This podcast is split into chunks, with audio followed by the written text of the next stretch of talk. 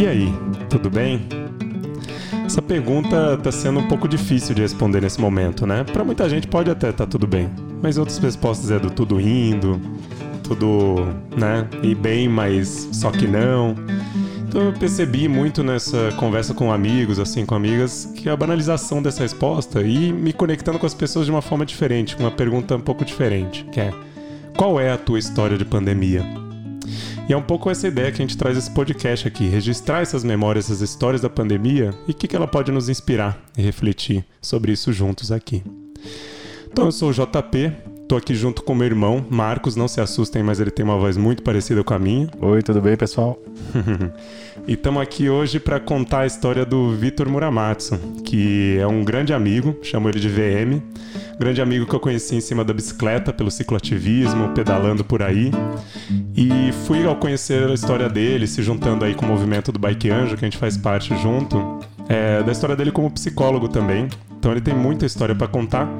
E nesses dias eu conversei com ele justamente para entender qual é a tua história de pandemia. Então, Vitor, e aí, tudo bem? e aí, gente, tudo bem? Boa noite a todos. É um prazer estar aqui com o JP, com o Marcos. Uma honra estar inaugurando aí o podcast. E essa pergunta está ficando cada vez mais difícil de ser respondida e difícil de ser perguntada. Não sei se vocês separaram, mas está rolando um constrangimento que é diferente do, da função fática que ela tinha tempos atrás, né? Essa expressão tudo bem, ela servia como uma introdução ao que você realmente queria falar com a pessoa, né? E ela era quase que uma resposta automática, né? Não, tá tudo bem aí e tal, e segue a conversa. Né? Uhum. Hoje em dia nós somos muito mais cuidadosos com relação a, a colocar essa pergunta, porque a gente sabe que não é para todas as pessoas que as coisas estão bem. É, e é muito cultural, como a gente coloca no português brasileiro, né? Pergunta tudo bem, assim, e... E é uma coisa muito nossa mesmo de perguntar tudo bem sem esperar uma resposta, mas nesse momento tá todo mundo levando muito a sério essa pergunta, né? Mas... Exatamente. Eu, hum. eu gosto muito disso, inclusive, que as pessoas perguntem mais sobre como as pessoas realmente estão, porque faz com que a gente esteja no aqui agora, faz com que a gente pense em como nós realmente estamos e buscar o sentimento, talvez o sentido daquilo que você realmente está vivendo naquele momento e não responder de maneira automática. Essa pergunta tem um, um novo significado e quem está perguntando está realmente interessado em, em, em, saber e quem está respondendo é realmente interessado em, em, talvez dividir ou compartilhar, não é isso? Essa pergunta ela realmente está cumprindo com a sua função hoje. Você realmente quer saber como é que seu amigo está hoje em dia? O que está acontecendo com você? A gente poderia substituir tudo bem com isso? Como é que você está lidando com, com a crise? É. E é justamente essa pergunta que nos inspira assim a trazer essas histórias e trazer a tua história também. Porque a gente viu que, enfim, a pandemia trouxe essa reviravolta para muita gente, né? Muitas pessoas com quem eu tenho conversado de histórias incríveis, felizes, tristes, difíceis, mais leves, mais pesadas. E principalmente porque essa verdadeira rasteira que deu em muita gente que estava trazendo planos e sonhos e de repente teve que mudar o percurso. Então, sem mais delongas, né? Queria te trazer essa pergunta aí super profunda pra gente aqui de qual é a tua história de pandemia, Vitor. Maravilha. Bom, vamos lá então. É, acho que a minha história de pandemia são 125 histórias mais uma. 125 histórias dos 125 atendimentos que eu fiz nos últimos tempos dentro de alguns sistemas de atendimento mas a minha história pessoal. Né? E eu gostaria de começar com as outras 125 histórias, que eu acho que são muito mais ricas e interessantes do que o que eu tenho para contar pessoalmente. Né? Eu vou contar brevemente o que aconteceu antes mesmo do, de decretarem oficialmente o, a pandemia, que aqui no estado de São Paulo foi no dia 24 de março. Nós, psicólogos, já estávamos nos organizando para se preparar para uma possível necessidade né, é, separando um contingente, um material humano, né, estrutural, para poder atender as pessoas que passariam pela experiência da quarentena com consequências na saúde psicológica dela. Então, a gente viu né, vários institutos e organizações se organizando para poder dar conta dessa demanda que viria assim que a quarentena fosse decretada. Né? E o que, que seria né, essa, essa degradação da qualidade da, da saúde psicológica, né? Bom, diversas. Né? A gente não tinha ideia de, de quanto seria.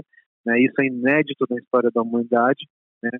É, a gente sabia que o isolamento social né, causado pela quarentena, né, que é isso que essencialmente se faz, né, você tenta conter né, o, o avanço do vírus dentro da população, fazendo com que as pessoas se mobilizem menos e contagiem menos. Né? Então, o isolamento social, em cima de nós, seres humanos, que somos seres sociais, ele tem consequências. Né?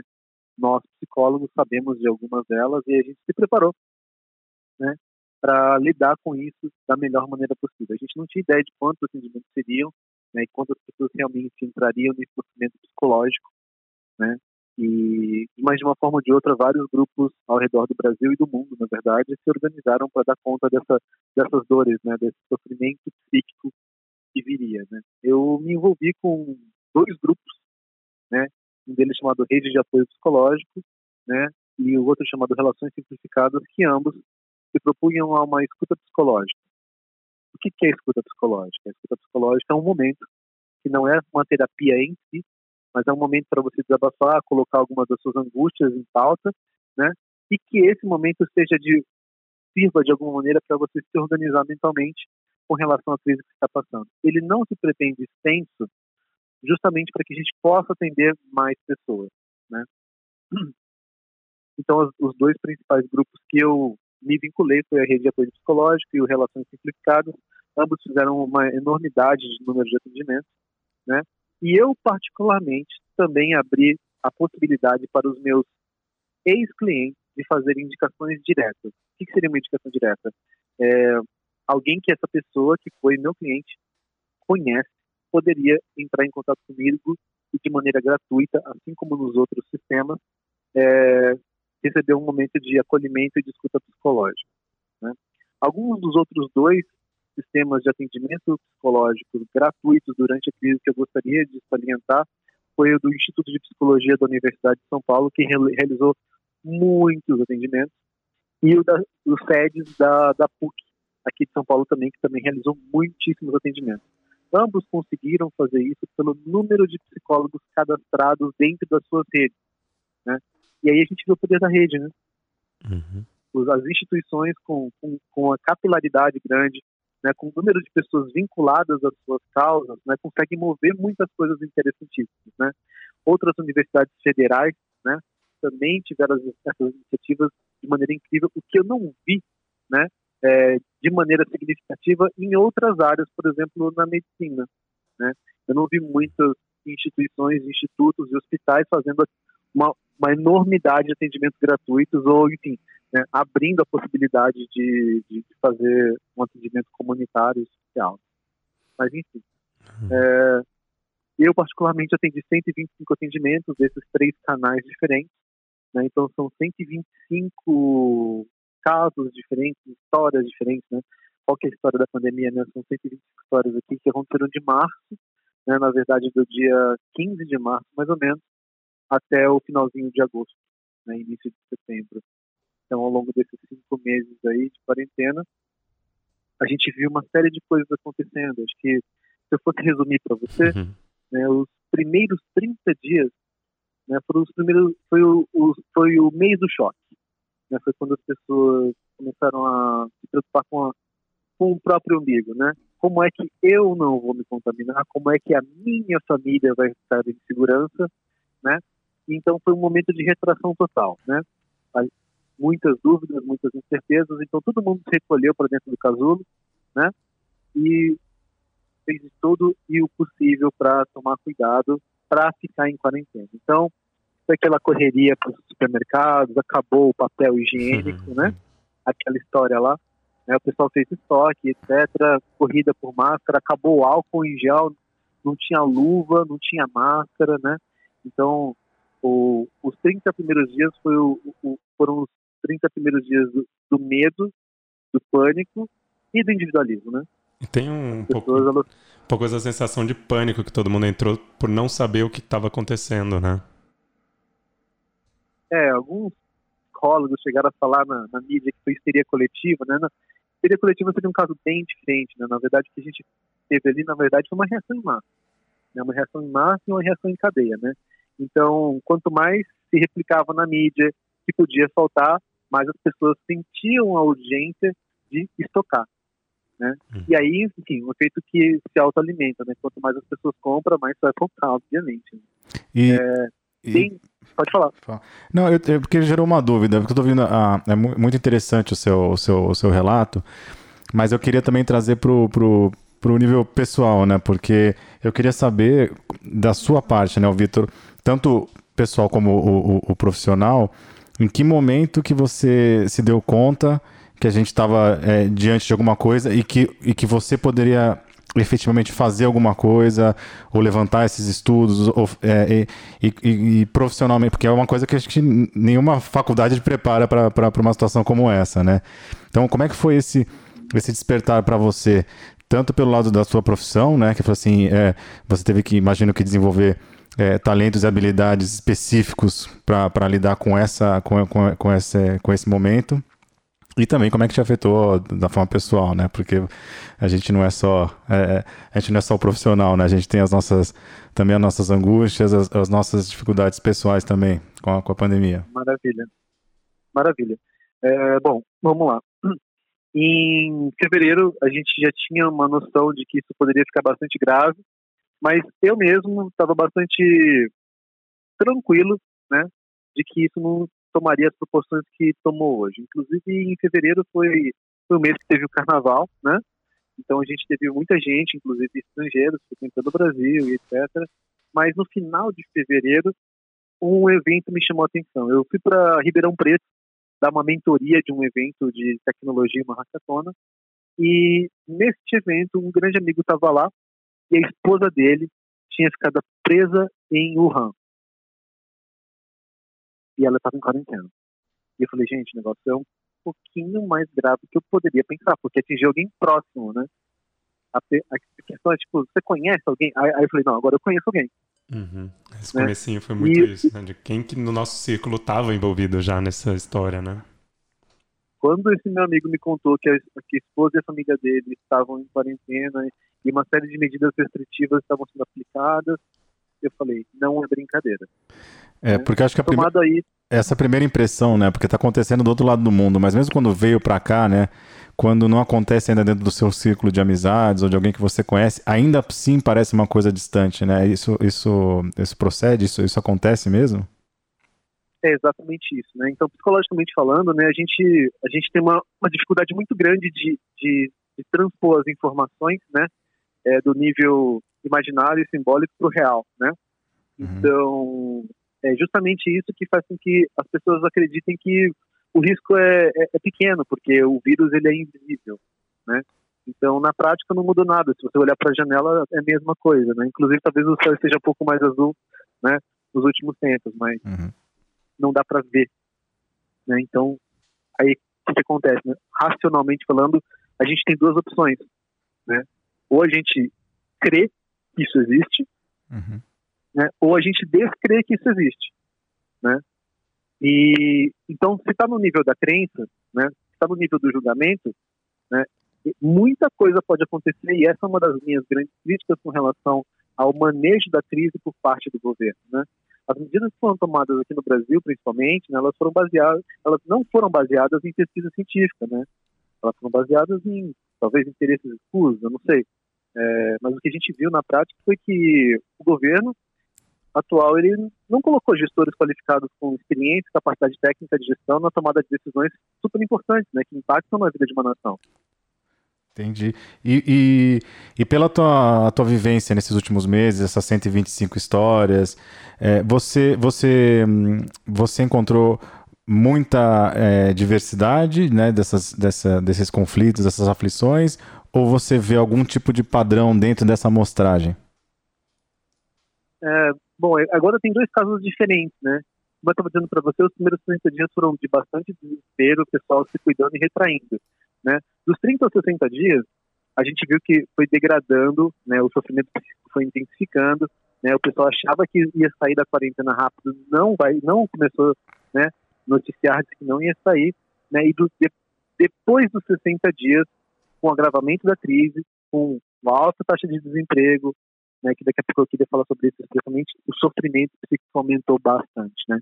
Particularmente falando, no meu consultório, na minha prática profissional, os primeiros 30 dias a pessoa falou, oh, Vitor, vamos fazer o seguinte, já está em quarentena, vamos deixar para quando isso passar. Né, dos 30 aos 60 dias, quem já não estava vindo para terapia mais parou de vir. E eles voltaram depois dos 60 dias. A, a, o sofrimento psíquico se intensificou e eles falam assim, Vitor, entre não fazer e fazer remoto ou fazer online, eu prefiro fazer online, porque assim, estou em agonia. Né? E foi justamente para atender esse público, tanto no particular quanto no privado, né, que foram os atendimentos. Os 125 atendimentos que eu estou me referindo foram todos gratuitos, feitos através dessas redes. E respondendo a sua pergunta agora, toda sorte de casos, tá? De pessoas ricas a pessoas pobres, né? Homens, mulheres, né? E idosos, crianças, né? Então, acho que eu gostaria de destacar dois, duas histórias aqui, JP, que eu até comentei com você, você acha que vale a pena citar? Vai, pô, claro, pô, por favor. Maravilha.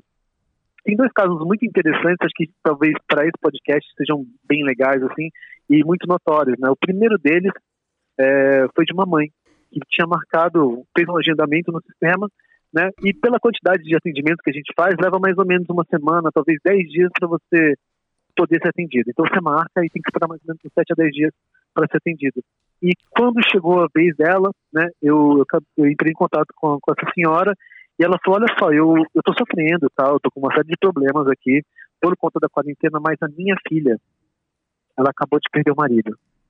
E eu posso dar a minha sessão para ela? Né? Será que é possível passar esses 30 minutinhos de escuta para ela? Porque eu acho que ela está sofrendo mais do que eu. E aí a gente, vai, a gente tem esperança no, no ser humano, né? quando a gente vê que, que por amor, né, o amor de mãe, ele, ele, ele fala muito mais forte, né? você relativiza todo. E um gesto, um gesto que parece pequeno, né, mas que, mas que representa bastante. Eu acho que são justamente esses gestos pequenos né, que provam para a gente que a humanidade vai continuar sendo humanidade, porque nós somos humanos e temos essa, essa coisa dentro de nós, né, essa empatia, né, e essa, e essa força enorme, né, de fazer acontecer, essa esperança, né, apesar de tudo provado contrário, né. Então acho que, pra, acho que o primeiro grande caso que, chamou, que me chamou a atenção dos, desses 125 atendimentos foi esse, esse foi um, logo no começo da, da pandemia, acho que deve ter uns 30, 40 dias, não sei, é, e teve um outro que eu achei muito interessante também. Ah, deixa eu só perguntar é... um negócio, Vitor, dessa história. Claro, por favor. Para mim, assim, para não deixar passar assim essa reflexão que é fantástica assim que você traz, é, senti isso de muitas perguntas ou muitas vezes que eu perguntei isso, né, de qual é a tua história de pandemia, o que que mudou que é sobre o valor da família, assim. Muita gente reviu seus valores com relação à família, né? Ou de se aproximar, ou de resolver uma questão. Eu vi umas histórias até milagrosas de, tipo, ah, a famosa história do pai que abandonou na, na infância, né, a filha, e estão se reconectando agora, assim. Até esse tipo de história eu ouvi.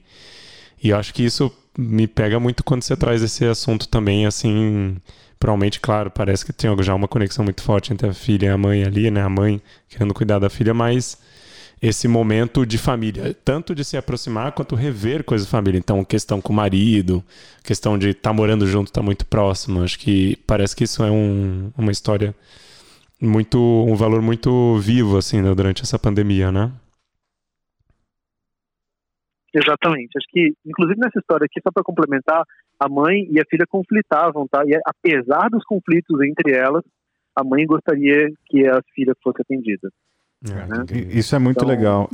E, muito legal. Eu acho que assim, é, eu não sei também se você teve essa, essa leitura, mas ah, pela tua percepção, as, as, o, o que vem afetando mais as pessoas são as questões psicológicas, emocionais, é, dá para desvincular isso, por exemplo, das questões das, da, por exemplo, de trabalho ou, ou dificuldades financeiras, ou é, é, bom sempre olhar como, como tudo, assim, a vida é um pacote inteiro, ou você, a gente segmenta para entender se são as questões emocionais que estão aflorando mais, se são as questões econômicas ou até de saúde, né? Às, às vezes é a preocupação em relação à a, a, a, própria vida mesmo, né?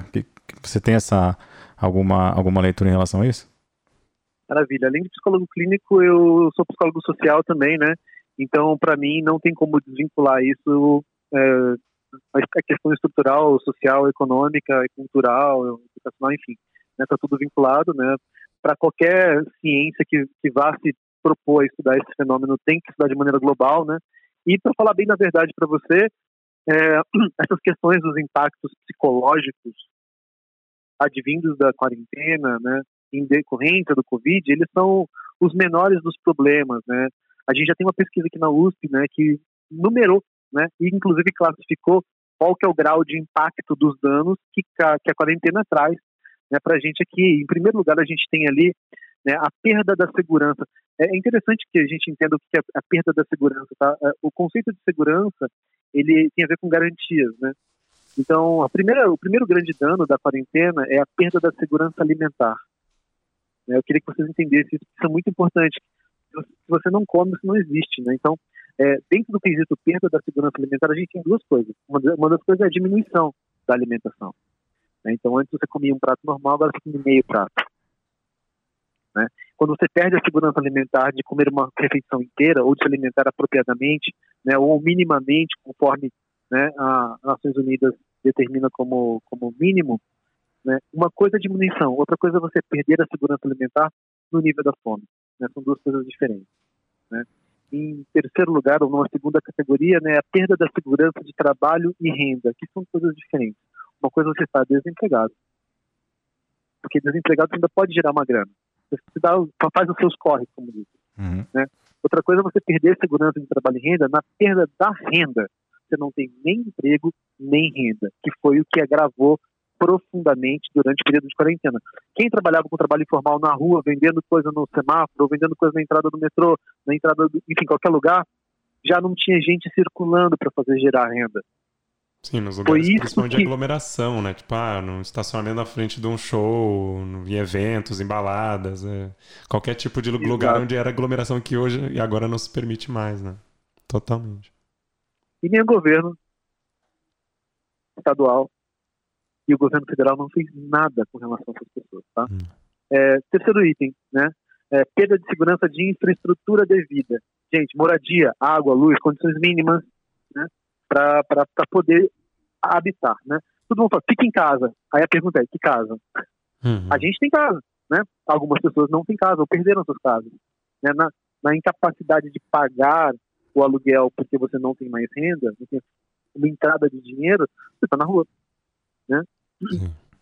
Então, não sei se vocês viram, mas, por exemplo, abril né, teve um aumento de 50% do número de pessoas que estão em situação de rua.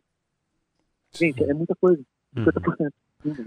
É, eu acho que então, assim, uma grande, pelo menos o que eu tô, né, né, uma, uma, uma grande lição assim que né, acho que nesse bate-papo é que a gente não pode é, desvincular é, né, a saúde física da mental e, e, isso engloba tudo, né? É o que você falou, desde, desde você é, se alimentar, não, você não pode, você não vai cuidar só de um aspecto da, da, da vida, tudo tá, tudo, tudo tá conectado, né, de alguma forma. Então, a gente, não adianta a gente olhar só para a questão emocional ou só para a questão econômica. É, é, acho que é um pouco de tudo, né? Exatamente. E para é, políticas, né? Que, sociais, né? É, é, global, é global, né? É, existir é político, né? Então, enfim, só para a gente passar pela lista aqui, né? A perda da segurança de acesso ao serviço de saúde. Muitas pessoas não tinham nem como chegar em algum lugar onde elas pudessem ser atendidas. Né? A perda da segurança de acesso à informação, gente, super importante. Né? talvez para nós, né, que vivemos em constante contato com a informação, ok, mas é, a gente precisa considerar as populações que não tiveram acesso à informação. Ah, a pessoa está andando sem máscara ou não está respeitando a quarentena. Será que ela teve devido acesso à informação, uma informação fidedigna, né? Hum. Alguém informando ela, pelo menos, né? instruindo ela com relação ao que está acontecendo de fato, né? Essas pessoas são muito vítimas das fake news, por exemplo. Né? Qualquer coisa que, que bata nela num grupo de WhatsApp, para ela já é informação. Então, a gente precisa entender isso também, né? que as pessoas são muito vulneráveis a qualquer tipo de informação. E no caso, na prática, elas nem têm acesso à informação de qualidade e qualificada. Né? É, a perda da segurança do, da, dos meios de proteção. Muitas pessoas não puderam comprar suas próprias máscaras. A perda da segurança né, dos impactos psicológicos, que é aí que eu atuei, esses 125 casos aqui, bem no final da lista, tá? Né? E a, a, a última linha da lista que foi citada nessa pesquisa da Universidade de São Paulo, né, capacidade de lidar com o funeral. Né? É, quando uma pessoa morre, né, como é que faz se ninguém tem dinheiro ou condições de acompanhar esse, esse enterro? Enfim, a pessoa vai ser enterrada em vala comum. Né? Então, enfim, acho que seria interessante ser colocado também. Né? Mas. É muito bom você também trazer o aspecto mais analítico de tudo isso, né? De como todas as questões mais. É, porque até a proposta do, da gente conversar aqui, trazer essas histórias, é um pouco também todo mundo sentir que não está sozinho, assim, né? Tem muitos aspectos e tem muitas realidades também. Acho que além de não se sentir sozinho, assim, é ter empatia por quem está é, em histórias totalmente diferentes da nossa e a realidade tem sido diferente para todo mundo e atingido de forma diferente. Então, vale todo esse relato sobre essa pesquisa, né? E eu acho que você tinha uma segunda história para contar? Eu queria dar tempo de contar a segunda história ainda? Vamos, vamos lá, a gente está com uns, ainda uns minutinhos aí para terminar. Vamos lá. Tá, então, duas coisas, na verdade, eu queria colocar, né? Então, é, dentro desses aspectos sociais aqui, só para a gente não, não ir muito além, né? Uma das questões que me incomoda muito é, é o foco no isolamento social. Nós que vivemos uma bolha digital, né, e convivemos e consumimos e estamos nesse ambiente o tempo inteiro, né, a gente fala de isolamento social, home office, entre parênteses, o novo normal, né, isso me incomoda. Isso me incomoda porque é, é muito limitado. É muito limitado é, ficar vendo dicas de como se manter saudável na internet, ah, uma live de, de exercícios físicos, é, da quarentena, né? Como não engordar na quarentena? Gente, como não engordar na quarentena? Tem gente que não está comendo, entende? É, dos muitas coisas que aumentaram durante a quarentena, além do sofrimento psíquico, é violência doméstica, né? Aumentou muito o caso de violência doméstica, de abuso, tá? Então é, é mais tempo do, do, abusador em convívio com a pessoa que, com a pessoa que é vítima, né? É, e uma outra coisa que tem sido muito pouco falada né, são os roubos, os furtos e as pilhagens. Né? Pilhagem é quando as pessoas elas, elas fazem um furto né, para adquirir coisas, né? E geralmente alimentos, né? Bem triste né? É, falando sobre realidades diferentes, né? Muitas pessoas falam assim, nossa, a bolsa caiu, né? A bolsa caiu de 115 mil pontos para 70 mil, 73 mil pontos no, no dia 20 tanto de, de março, né? É, ok, mas é realidade para quantas pessoas, né? Quantas pessoas de fato, né, foram afetadas por essas informações que tomaram a mídia, né? Estou todo mundo preocupado porque lá, as ações de, da empresa X caíram. Já recuperou, gente está em 101 mil pontos, enfim. Né? Então a gente ganhou dinheiro, inclusive especulando em cima desse negócio. Né? É, e agora falando assim pelo, em cima do último caso, né? Foi, o, foi um caso muito emocionante. Eu atendi o telefone e eu falei, eu gostaria de falar com, com uma, com uma senhora, era o nome de uma, de uma senhora, e quem atendeu foi um garotinho, uma voz de criança, né? E eu falei, ela tá aqui? Aí, ela, ela, ele falou, tá. É, eu tinha visto mesmo que cadastro, o nome do cadastro era um e-mail com o nome de, de, de menino, né, de homem. E aí eu falei assim, quantos anos você tem? Ele falou, 13. E eu falei, foi você que marcou para sua avó? Aí ele, aí, enfim, ele contou, né? Olha, eu marquei para minha avó, ela não sabe usar a internet, mas eu vi vocês na televisão, né? E aí eu mesmo marquei e posso passar para ela? Pode, você pode conversar com ela que ela está sofrendo. né? Foi a história mais bonitinha, um garotinho de Santa Catarina. É, a avó, inclusive, tinha muito sotaque. Eu falei, não, não tem problema nenhum, vou falar com a avó com o maior prazer. Enfim, era, era o caso. Olha aí, né? É, essa avó, ela era um dos sustentáculos da família, né? Com, a, com o dinheiro que ela tinha da aposentadoria, ela mantinha não só a filha, mas os netos. Então, enfim, obviamente estava bastante preocupada e perdeu muito dessa segurança que a gente fala, de alimentar, de renda, etc. Né? Enfim, acho que esse era o último relato que eu queria fechar aí a nossa conversa. Ah, que incrível. E, de novo, trazendo um pouco dessa... Ah, não só da questão da família, mas aí também trazendo como as crianças estão se relacionando com, com a pandemia, né? É, algumas com essa força, assim, protetora que as crianças tiram de não sei da onde mesmo, né? Reflexões e frases meu sobrinho de 7 anos também tem falado umas coisas assim que você fala, vixe, né? ensinamento de vida, como também, de novo, assim, do valor da família, né? De conectar com a família esse, por esse sentido. Então, acho que eu, minha pergunta final aqui é o que, que, você, que, que você aprendeu de tudo isso, assim, e também de como lidar com tudo isso, né? Para você, assim, pessoalmente até, como que tem sido escutar suas histórias, digerir tudo isso e passar por isso, mas o que, que acho que é, são as reflexões né, que você tem trazido? Maravilha. Acho que eu, particularmente falando, eu, sinto que para mim isso é um, é, um, é um propósito de vida, né? Acho que tanto eu quanto você, assim, a gente já entendeu que é, é uma causa, né? A gente, a gente vive e respira isso. Eu não vejo sentido na minha vida é, fazer coisas que não, não sejam para o próximo. Né? Eu, particularmente falando, eu faço psicoterapia, né? eu, eu cuido de mim mesmo, tenho algumas práticas né, de saúde mental, uma delas é sim atividade física, né? Uma das coisas que eu recomendo para todo mundo, né, inclusive para os meus clientes, é de que a gente mantenha bons hábitos, né? Parece brincadeira, mas é verdade. Manter bons hábitos é muito importante. Então, cuidar da sua saúde, cuidar da sua alimentação e regrar nos seus horários, né? Ter um certo cotidiano, mesmo que fechado dentro do próprio apartamento ou da própria casa, né? Ter algumas práticas que mantenham o compasso da vida, para que você sinta que um domingo não é igual uma segunda-feira, né? É, uma coisa que eu gostaria de apresentar também, que é muito importante, é que você mantenha contato social, mesmo à distância. Então, liga para os seus parentes, liga para os seus amigos, né? faz uma videochamada ou alguma coisa assim. Né? Tem algumas pessoas fazendo uma coisa muito legal, que é escrevendo carta. É muito legal escrever carta, né? E uma das coisas que também é, é muito legal e que vai na direção do que você tinha falado de reatar os laços, é entrar em contato com pessoas que talvez você não tenha terminado bem essa relação, ou que você acha que ainda tem alguma coisa para resolver, e principalmente uma coisa que eu super indico, amigos que você deixou de ter contato ao longo do tempo. Esse é o momento da gente resgatar a humanidade da relação e os contatos como um todo.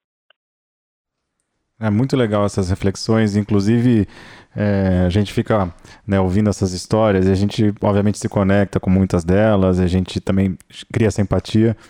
E, eu até estava aqui, estou com meu irmão, né? Esse aqui é, é, um, é, um, é um primeiro episódio de um, de, um, de um projeto que a gente começou junto e que é, eu tenho certeza que, independente do assunto que está sendo tratado, eu acho que, que, que, que acho que a, a pandemia trouxe a gente um pouco, é, obrigou a gente a diminuir um pouco o ritmo de tudo, né? E, e, questionar muitas coisas que, que a gente faz na vida, seja profissionalmente ou no âmbito pessoal. E e aí foi, foi, foi até uma forma de óbvio, eu tenho uma, um relacionamento muito próximo com meu irmão, né? Mas pela, pela questão da, da rotina, o trabalho, a gente não tem essa, essa, essa convivência, ou tipo, de ter projetos juntos, apesar dos dois trabalharem de forma independente, né? nós, nós temos, é, somos frilas, né? Vamos dizer assim. Então, é, eu acho que a única coisa que, que, que impedia da gente estar realizando alguma coisa junto é, e com algum propósito, né? E nesse caso específico, é, o, o fato da gente ter montado aqui uma, uma estrutura é, mínima para a gente poder gravar um, é, alguns conteúdos e, e, trazer à luz alguns, alguns assuntos importantes como esse. É, então, acho que a nossa ideia é não só ter um, um bate-papo produtivo, mas também fazer um registro histórico né, desse momento que a gente está vivendo, trazer à luz é, alguns dos problemas, as dificuldades e angústias que as pessoas estão passando e também ter gente é, com conteúdo, gente interessante como, como, como você, para poder é, também é, ajudar a, a, a, vamos dizer, a iluminar esse, esse assunto, né? Porque a gente, a gente aprende muito é, falando, se abrindo e ouvindo também. É. Ah, Vitor, e para mim, do que você trouxe aí agora, é, senti isso na, muito, muito na pele, assim, logo no comecinho, essa coisa de reatar conexões, amizades e ver o quanto que isso é valoroso, assim, é humanizar um pouco a nossa as nossas relações, né? Não se tornar estritamente relações profissionais, relações, é, enfim, de todos os tipos e, e anular sempre a humanidade, a humanidade disso, né? Então, sou, super me identifico nisso, sou super aí agradeço inclusive da gente ter se conectado nessa nessas histórias aí tuas para poder convidar aqui para esse projeto. Agradeço bastante aí a nossa, nossa conversa e seguimos imaginando aí, registrando essas histórias da pandemia. Valeu, meu querido. Muito obrigado, foi um prazer e uma honra. Estou disponível aqui para outros projetos futuros. Um grande abraço para todos e boa noite. Ah, legal. E de repente a gente conversa de novo aqui, porque papo bom é assim, passa rápido, né? Já, são, já deu meia hora que a gente está conversando, a gente não sentiu passar, mas é, e com certeza a gente tem bastante é, pergunta, muita, muita curiosidade é, a respeito do que, você, do que você tem feito e das suas leituras também em relação à pandemia. Então, do meu lado também agradeço a sua disponibilidade, a sua honestidade e, claro, né, o seu conhecimento é, mais aprofundado dentro da, da, sua área tão, tão importante também nesse, nesse período. É Muito obrigado novamente É um prazer e uma honra e até breve. Valeu. Até. Um abraço aí, Vitor.